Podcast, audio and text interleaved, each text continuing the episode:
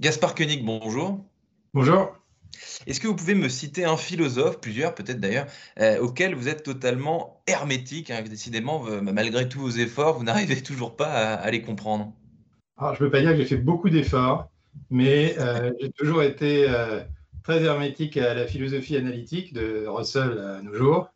j'avais quand même essayé, j'avais eu un cours à Columbia on nous faisait faire des équations véritablement avec des phrases, c'est-à-dire qu'on on mettait des, points de vérité sur les mots et ensuite on était, était censé déduire la valeur de vérité d'une phrase. Et tout ça m'a toujours semblé euh, complètement euh, dingue.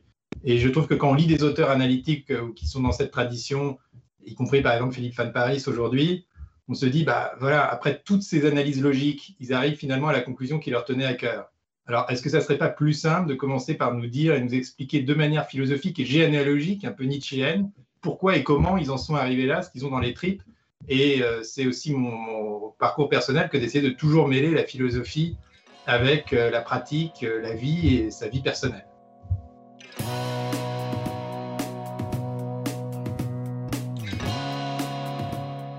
Bonjour à tous et bienvenue au Talk Décideur du Figaro euh, en visio, euh, toujours avec sur mon écran et sur le vôtre aujourd'hui Gaspard Koenig, que je ne sais d'ailleurs pas vraiment présenter, même Wikipédia, c'est pas trop comment vous vous présentez. Gaspard, Gaspard Koenig, philosophe, essayiste, chroniqueur, économiste, aventurier, même on lit pas mal de choses.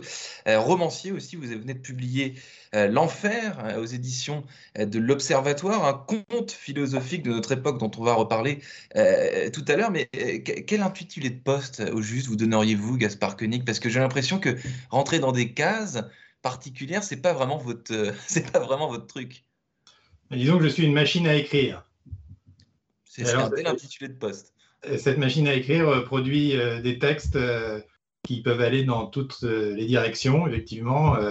le roman, le conte philosophique, l'essai, le voyage. Mais même quand je voyage, il y a toujours une écriture qui est en train d'être faite ou qui est en train d'être pensée. D'ailleurs, c'est tout à fait différent de voyager pour voyager et de voyager en se disant qu'on va écrire, parce que du coup, on voyage différemment. Et peut-être mieux d'ailleurs, parce que du coup, on prend le temps de réfléchir à ce qui nous arrive. Donc, c'est une manière de vivre qui est d'écrire tout le temps, en fait. Et c'est ce que je fais d'ailleurs euh, tous les matins, je fais mes 10 000 signes comme un petit artisan euh, avec plein de formes différentes. Euh, et donc, le seul qualificatif que j'enlèverai à votre belle liste, c'est celui d'économiste. Je me retrouve, mais alors pas du tout, même s'il faut connaître l'économie vous euh, chroniquez dans les échos et, euh, et, vous évoquez tout un tas de sujets qui, euh, qui, qui, sont, qui, sont, qui sont liés intrinsèquement à, l'économie. Bah, d'abord, les échos, c'est un journal généraliste. Ensuite, j'écris des chroniques qui peuvent être liées aux libertés publiques, qui peuvent être liées aux droits des animaux et qui parfois aussi, oui, sont liées à, l'économie. Et d'ailleurs, je pense qu'il ne faut surtout pas laisser l'économie aux économistes, hmm. car, comme l'a très bien dit Thomas Piketty, par exemple, l'économie repose sur un certain nombre de principes qui sont des principes philosophiques qu'elle décline ensuite euh, de manière rationnelle en équations et autres. Mais il ne faut pas oublier que l'économie appartient à la grande famille des sciences humaines et euh, possède des fondements qu'il est possible de, critiquer. Hmm. Vous, parliez du, voyage, Gaspard Koenig. En ce moment, le voyage, c'est pas vraiment euh, à la mode. Vous êtes également fondateur du, think tank libéral Génération Libre depuis 2013. cette notion de, libéralisme, depuis 2013 justement d'ailleurs, elle évolue comment selon vous? Et dans quel, dans quel sens? Bah, Le libéralisme, c'est d'ailleurs un bel exemple de cette incompréhension, c'est que c'est tout sauf un économiste.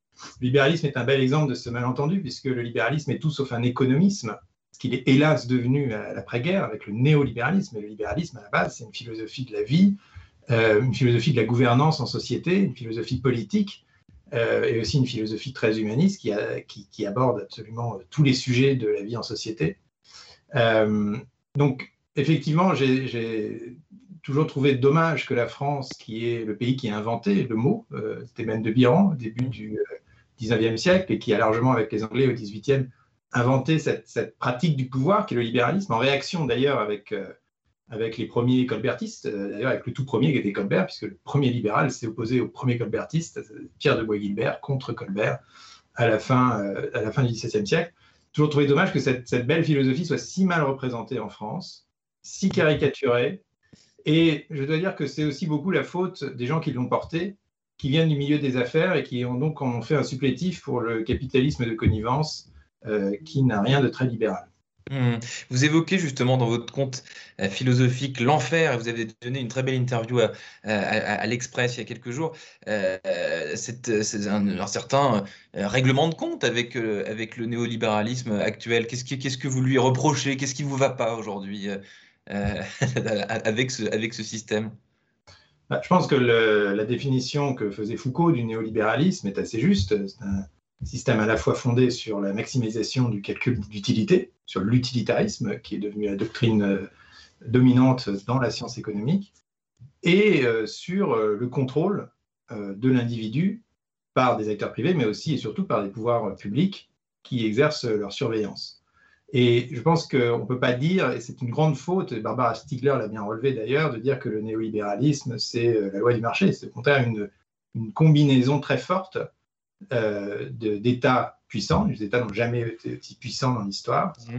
euh, et euh, d'intérêts privés que je ne confondrai pas complètement avec un marché libre. Et chacun voit intuitivement ce vers quoi on ne veut pas que notre société aille, c'est-à-dire un monde, alors dans mon compte, je le décris comme un monde d'aéroports interminables, d'aéroports infinis, qui représente l'enfer des temps modernes, l'enfer de dents actualisé à notre monde aseptisé, euh, mais enfin, ça pourrait être n'importe quel centre commercial, c'est-à-dire un univers dans lequel on est plongé dans des sollicitations permanentes, dans lequel nos désirs sont euh, à la fois suscités et satisfaits de manière quasiment immédiate. On peut regarder tous les films qu'on veut à toute heure du jour et de la nuit, à tout moment, et on pouvait, euh, avant ce virus, voyager à peu près partout aussi, hmm.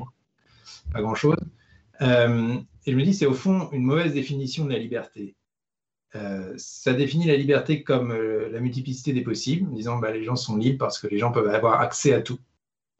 Et finalement, ça oublie une définition euh, plus intérieure de la liberté, qui est une, demande et exige un travail sur, sur soi pour développer une personnalité singulière. Et je me demande si au contraire, cette forme, ce néolibéralisme, n'empêche pas le développement d'individus singuliers.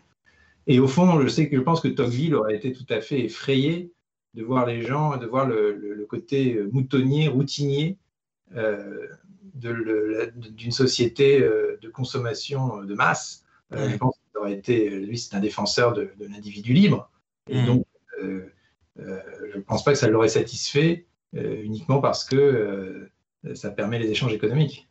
Vous, parlez, euh, Gaspard Koenig, de, de liberté, euh, de, contre-vérité sur la liberté, même euh, pendant cette, cette, cette, crise sanitaire. Qu'est-ce qui vous inspire, cette crise sanitaire et la, condition dans laquelle on vit depuis bientôt un an? Qu'est-ce que ça vous, qu'est-ce que ça vous inspire? Parce que, bah, évidemment, ça nous fait tous réfléchir, cette histoire.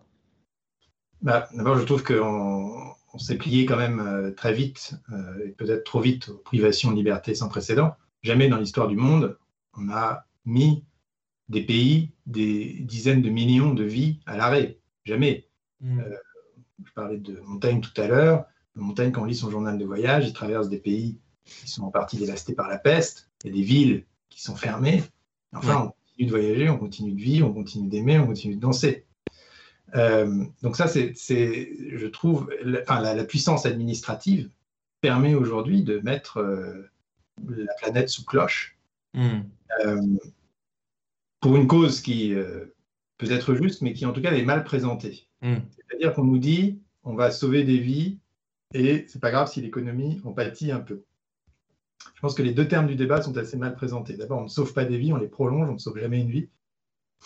Euh, c'est notre triste condition de mortel, pas si triste que ça d'ailleurs, parce que mon héros dans, le roman est immortel et à la fin il n'en peut plus, et puis l'envie c'est de pouvoir mourir. Euh, donc d'abord, on, les prolonge et euh, à côté de ça, on en gâche d'autres. Et donc je pense qu'il faudrait faire cette comparaison honnête entre les vies qu'on prolonge, lesquelles et de combien de temps, et les vies qu'on gâche, lesquelles et pour combien de temps, parce que quand on est étudiant et qu'on rate ses études, quand on est artiste et qu'on n'a plus de contrat, quand on est enfant et qu'on va plus à l'école dans certains pays, euh, eh bien, euh, ça, crée, ça peut créer des, dommages pour la vie entière. Et, je trouve qu'on a, mal fait cet arbitrage, en tout cas qu'on ne l'a pas présenté, et euh, que du coup, on traite, on, ne sait plus admettre que dans une vie, il y a des risques et que la mort en fait partie. Et on voudrait l'exclure. Mais la mort est présente. Il y a beaucoup de, mm. de qui meurent de cancer, d'AVC, d'arrêt cardiaque, et simplement on ne les voit pas, on n'en parle pas. Hmm. Et au fond, je pense qu'il faudrait réintégrer cette épidémie comme un risque mesurable que chacun pourrait ensuite prendre pour lui-même de manière responsable. en tout cas, pas comme quelque chose qui justifie, au fond, de cesser de vivre par, par crainte de mourir. Gaspard Koenig, euh, le monde d'après, et là je ne parle pas du paradis ou de l'enfer, mais le monde d'après euh, comme tic de langage, c'est devenu quelque chose de...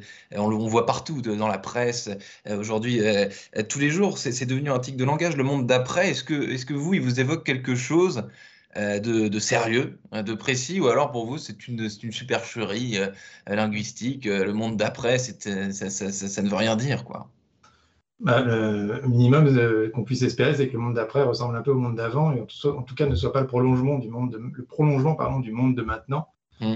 Euh, ce qui euh, nous guette, car euh, les états d'urgence sanitaire, notamment déclarés en France, pas dans les autres pays, je remarque, il n'y a que la France qui estime que son Parlement n'a pas le droit de discuter de la stratégie sanitaire du gouvernement, nous fait rentrer dans un monde où on a l'impression qu'en fait ces contrôles sanitaires, ils s'installent pour toujours. Mm. Et que quand le virus aura disparu ou se sera réduit, on nous dira bah oui, mais pour venir, il peut y avoir d'autres variants. D'ailleurs, il peut y avoir d'autres virus. On est en train de mettre en place un passeport sanitaire. Et sur ce passeport sanitaire, bah, aujourd'hui, c'est le Covid, mais ça pourrait être toutes sortes d'autres euh, maladies. Mm. Euh, donc, je crains qu'on entre dans un, univers un peu comme dans le, fameux monde d'hier de Stéphane Zweig, hein, puisqu'on parle du monde d'après, par exemple du monde d'hier. Absolument, oui. Euh, Zweig euh, voit à Vienne disparaître euh, peu à peu le cosmopolitisme et l'ouverture qui était la caractéristique de l'Europe de la époque, où je rappelle, il n'y avait pas de passeport, pas de frontières, rien du tout, on circulait comme on voulait. je, crains que cette époque-là se termine. Pour moi, c'est à titre personnel particulièrement cruel, parce que Ma femme est roumaine, je vis en partie à Londres, j'ai mes activités à Paris, enfin j'étais un Européen, j'étais habitué à voyager d'un pays à l'autre. Maintenant, ce mode de vie est terminé. J'ai l'impression un peu d'être comme Zweig qui, bah, qui, doit choisir et mm. qui doit physiquement les frontières se rétablir parce qu'effectivement, on ne peut plus circuler comme avant. Il y a plus de trains, plus de ferry. Il faut regarder les annonces du gouvernement pour savoir ce qu'on a le droit de faire, quel formulaire il faut remplir, quel test il faut prendre. Et ça, je crains que ça reste, parce qu'une fois que l'administration, l'État prend ses habitudes, il va dire oui, bah, par mesure de précaution, on va garder euh, voilà, les quarantaines, les listes rouges, que sais-je. Euh, et c'est ça qui m'effraie le plus au fond, c'est qu'on n'en sorte véritablement euh, jamais d'un point de vue politique, même si on en sort d'un point de vue sanitaire. Merci Gaspard Koenig d'avoir répondu à mes questions euh, pour le talk décideur du Figaro. Je vous souhaite une excellente journée. Donc je rappelle la publication de votre livre L'enfer euh, on vit tous un peu en ce moment avec cette crise sanitaire, avec ce virus, et on espère évidemment euh, en sortir un jour. Merci infiniment, Gaspard Koenig. à très bientôt, peut-être en présentiel. Encore, un élément de langage qui est très Merci. En attendant, je vous écris Paradis, ça sera un diptyque.